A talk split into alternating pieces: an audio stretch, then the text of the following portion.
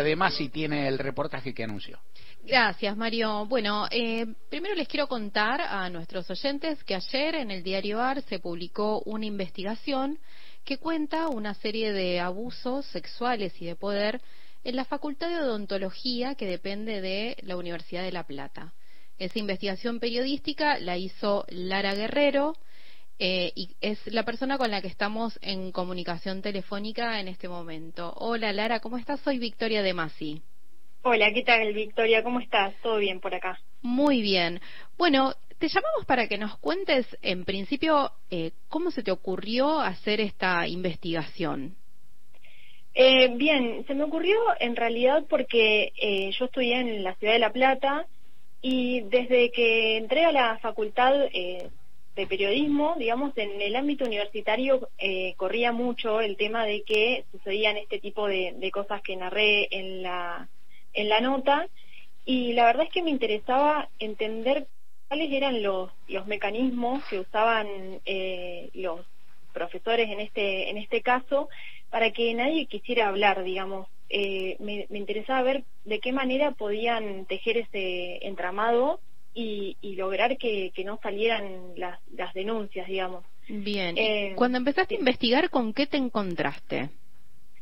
me encontré con eh, alumnos y exalumnos que, que tenían mucho miedo de, de contar lo que les había pasado, que no querían perder las, las materias que habían cursado, no querían eh, quedarse sin, sin su título, sin su sueño de ser odontólogos. Y, y bueno, y fue todo un trabajo de, de poder eh, prestar la, escucha, que es un poco lo, que hacemos los periodistas, eh, para entender qué les había pasado. Hay distintos tipos de abuso, como vos mencionaste, algunos son más de, poder y otros son eh, sexuales. Entonces, bueno, me, encontré con un panorama bastante amplio donde la cuestión común, digamos, es eh, que los alumnos la pasan muy mal y sufren mucho eh, estas situaciones. ¿Puedes contarnos algunos de esos relatos, esos testimonios? ¿Qué, ¿Qué es lo que contaron las mujeres y los varones, entiendo, respecto de las situaciones eh, de abuso que vivieron en la Facultad de Odontología? Mira, eh, uno de los casos que, comento ahí en, en, la nota que publicamos en el diario AR es un caso de un chico que em, tenía eh, de profesor a una persona, un docente que em, tenía una especie de lista negra eh, donde había eh, alumnos o exalumnos a los que llamaba los traidores y mm, que esas personas eh, no, no, no se entendía bien por qué habían pasado a, esa lista negra y qué, les habían hecho y tampoco preguntaban. Y bueno, él entendía o, en, su, en su cabeza pensaba que algo habían hecho hasta que le tocó eh, vivenciarlo a él mismo y eh, recibió un email que pueden leerlo en, la nota, eh, un día eh, como cualquiera, que estaba cursando con ese profesor y se fue a estudiar a su casa, abrió la computadora y recibió este email donde recibió una amenaza por parte del profesor em, diciéndole que lo iban a expulsar de, de la facultad y de la universidad y eh, que si no se retractaba iba a, proceder de manera legal con, con su abogada. Y bueno, eh, Pero este alumno, ¿qué es lo que había dicho o hecho para que ese profesor le mandara un correo electrónico?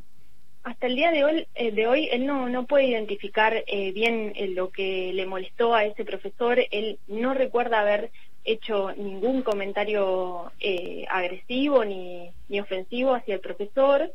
Eh, y, así fue con, con su verdad, digamos, a, decirle al profesor que, que no sabía qué le habían dicho o qué, qué, era lo que podía haberlo hecho enojar, eh, pero que él no tenía nada que ver y que quería hablar del tema. Y bueno, recibió la espalda eh, literalmente del profesor, le dijo que, que él sabría lo que, lo que había hecho y desde ese momento eh, nunca más le dirigió la palabra eh, en los pasillos de la facultad eh, a este chico y a partir de ahí cuando le tocó a este profesor en otra materia tuvo que rendir seis veces la misma materia eh, siendo evaluado por el profesor de, y, otros profesores de la cátedra de manera muy incisiva, incluso pensando en esto de le tomaban distintas versiones de, los libros, digamos, o sea, era una cosa muy rigurosa. A ver si estoy entendiendo bien lo que estás contando, Lara. Hay un alumno que estaba cursando una materia en la Facultad de Odontología que un día llega a su casa y de la nada recibe un mail de un profesor. En ese mail el profesor lo acusa de algo que él nunca se entera y a partir de ese momento tiene problemas reiterados para cursar y rendir la materia. ¿Esto es así? Exactamente, exactamente termina rindiendo seis veces la misma materia. ¿Y nunca se entera de qué lo acusaba este profesor? Nunca, nunca se, enteró, ni, ni, incluso, o sea, noche sin dormir pasó este chico con ataques de pánico, intentando pensar o, imaginar qué podía haberle hecho que, le molestara tanto, ¿no? Eso es un caso de abuso de poder, pero en caso de abusos sexuales, ¿qué testimonios eh, encontraste? Bien, eh, en cuanto a usos sexuales también eh, hay como una gran diversidad, desde eh, manoseos o, toqueteos de, por parte de los profesores hacia los alumnos cuando van a, acercarse a corregir, pero también sucedió una de, de, las alumnas que fue tocada en sus partes íntimas dentro de un centro de práctica de una materia que se llama OPS, que es Odontología Preventiva y Social, y eh, con, el afán de, corregirle la postura, este profesor eh, le tocó eh, las tetas y, le dijo que tenía que trabajar en la, en la ergonomía, si no, no iba a llegar a los, a los 40 años. Ahora, estas denuncias entiendo que algunas se hicieron en el ámbito privado, otras llegaron a ser públicas, pero se hicieron dentro de la facultad, es decir, estudiantes que hayan llevado este reclamo a las autoridades de la facultad.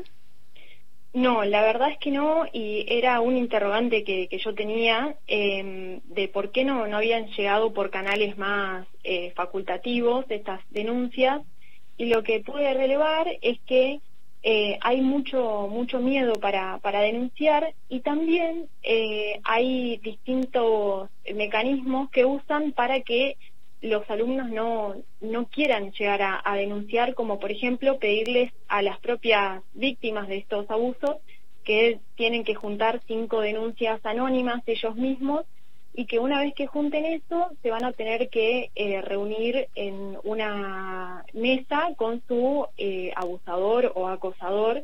Entonces, eh, creo que nadie en su sano juicio querría exponerse a ese tipo de, situaciones. ¿Y quién dispuso ese mecanismo? la verdad es que no, no está bajado en ningún lugar oficial, pero lo, lo dicen los mismos profesores y, y las personas de, de la gestión y también el centro estudiantes eh, fomenta este tipo de, yo lo cuento en la, nota, eh, la chica que, había sufrido este abuso que comento estaba hablando con el quien, quien era el presidente del centro estudiantes en su momento y él llamó y presenció este tipo de, solicitudes que le hicieron a, la alumna y tampoco se, se posicionó en contra, digamos. Es, es como que está avalado eh, que, que es así de difícil tener que, denunciar lo que viven. O sea que en la facultad no hay un protocolo, digamos, no hay una estrategia diseñada para que en el caso de que un alumno o una alumna viva un episodio de este tipo de, violencia pueda ir y denunciarlo. En realidad sí hay, hay eh, una secretaría de, género que se fundó en 2019 eh, que dicen, yo hablé con eh, con la secretaria de, género, eh, Paula Tomás, y lo que me dice es que tienen el protocolo que es compartido con, la universidad, digamos, y que el espacio está en la facultad que funciona a la mañana, pero lo real es que eh, nadie quiere eh, denunciar eh, y hasta ahora, cuando le pregunté eh, al publicar la, nota, nadie supuestamente se ha acercado a eh, denunciar este tipo de, hechos que sufren los alumnos. Bien, si recién nos enganchás, estamos hablando con Lara Guerrero, ella es periodista. Ayer publicó una nota en el diario AR en el que cuenta una serie de abusos sexuales y de poder dentro de la Facultad de Odontología que depende de la Universidad de La Plata. Lara, al principio de esta entrevista nos contabas que tu interés era tratar de entender cuál era el entramado de relaciones y complicidades que se daban en torno a esta serie de episodios violentos te pregunto qué encontraste o, de qué manera lo explicás. Bien, eh, lo que encontré fue que eh, hay mucha complicidad eh, entre, entre los mismos profesores. cuento ahí en la nota que una de las, esta chica que, que sufrió esta, este toqueteo por parte del profesor eh, le contó a un profesor que, que yo ella que, que, la iba a poder escuchar con la que tenía buena con el que tenía buena relación y el profesor le contestó eh, te dije que no te anotaras con él eh, digamos hay hay un entramado de, de, complicidad muy a mí me sale la palabra burdo digamos muy muy ordinario no exacto exacto es como que eh, no hay ningún intento de, de mantenerlo en no, no digo en secreto, pero digamos, eh, sucede eh, cotidianamente. Eh, entonces, me parece que, que viene por ahí el, entramado, que se sabe que sucede y se naturaliza y se cubren entre ellos culpabilizando a los, a los alumnos y, y bueno, no, no han visto hasta ahora otra manera de, de contar su realidad y, y su verdad y, y y transitar todo lo que han sufrido, que a, la vez también lo han sufrido en soledad y sintiéndose muy culpables de un poco, o sea, se, se sienten responsables al principio de, de haber vivido las situaciones que les tocan de manera gratuita y, fortuita también, es anotarte con un profesor, tuviste la suerte que te tocó uno eh, que, no sé, que, que es violento eh, y abusivo y, y no tenés, no tenés salida. Lara, ¿hubo alguna reacción de parte de la facultad o de la universidad a partir de la publicación de tu investigación? Sí, eh, por suerte eh, la, noticia, la, nota se difundió por muchísimos eh, lugares, tanto redes sociales como, como también grupos de alumnos y exalumnos. Y a partir de eso, ayer la Federación Universitaria de, de Estudiantes de La Plata convocó a una, a una concentración frente a la facultad Em, y fueron varios eh, varias personas a, la puerta y ahí mismo también fueron a cubrir varios medios locales de, la ciudad de La Plata y lograron que eh, la secretaria de, género, eh, Paula Tomás, se refiriera al, tema de, la noticia, repitió exactamente lo mismo que, que me dijo a mí, que es que no habían llegado eh, ninguna denuncia y que eh, tenían un espacio de escucha, pero bueno, que no todavía no, no habían tenido ninguna denuncia formal. A mí me dijo que no tengo nada, nada, nada importante, así que bueno, también debe ser parte de las consideraciones que, que se tienen en la, en la Secretaría. Y por último, eh, eh, a, a, media mañana publicaron desde las redes oficiales de la Facultad de Odontología que eh, ante los hechos de público conocimiento, a los cuales no se refieren eh, precisamente, el decano y la secretaria de género de la facultad em, repudiaban la, cualquier tipo de, violencia y decidieron apartar eh, del contacto de los alumnos a estos docentes que se mencionaron en la nota hasta que se esclareciera el tema. Bien, los docentes en principio son dos, ¿verdad? No, no sé qué materia daban, no me acuerdo. Eh, son tres. Eh, uno daba cirugía eh, cátedra A, el otro profesor de OPS, odontología preventiva y, social, y el otro también estuvo en OPS, odontología preventiva y social, y en microbiología. Entonces esos tres docentes fueron separados de su cargo, al menos hasta que se investigue qué es lo que pasó, ¿es así? Según las comunicaciones oficiales, sí. Bien, y a partir de la publicación de estos testimonios que fuiste recolectando para escribir la nota, ¿aparecieron otros alumnos o exalumnos que hayan vivido situaciones similares?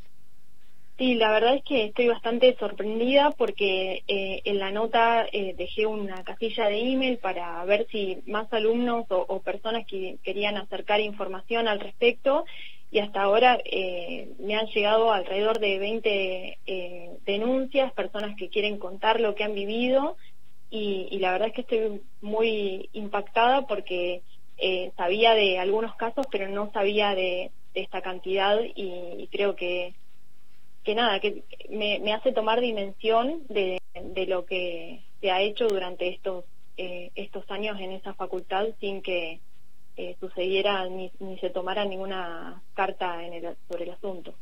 Bien, Lara, muchas gracias por esta comunicación con gente de a pie. Eh, te seguimos leyendo. Entiendo que es, viste con, con la punta de un ovillo del que hay que tirar porque van a aparecer más historias. Así que seguimos atentos aquí a tu trabajo. Gracias por este ratito con nosotros. Muchísimas gracias. Gracias por el espacio. Bueno, eh, me, me, llamó mucho la atención, digamos, las historias que fue encontrando Lara, porque es cierto que en las eh, universidades, en las facultades, en los institutos de educación terciaria hay una serie de dispositivos eh, para que los alumnos y las alumnas vayan a denunciar, pero evidentemente no es tan fácil. Mario, vos hablabas en tu editorial que el silencio es cruel y yo creo que sigue operando esto de tener miedo de hablar aun cuando exista esta cantidad de, de dispositivos. En este caso estamos hablando de lugares donde uno estudia. Seguimos pensando como víctimas de esas violencias o microviolencias más menos sutiles que somos los que tenemos la culpa, digamos, y eh, es más fácil de detectar cuando hay un tocamiento indebido que cuando hay un abuso de poder. No puede ser que un estudiante tenga que rendir seis veces la misma materia después de, de, haber recibido un correo electrónico donde alguien lo acusa de haber dicho o hecho algo que nunca existió.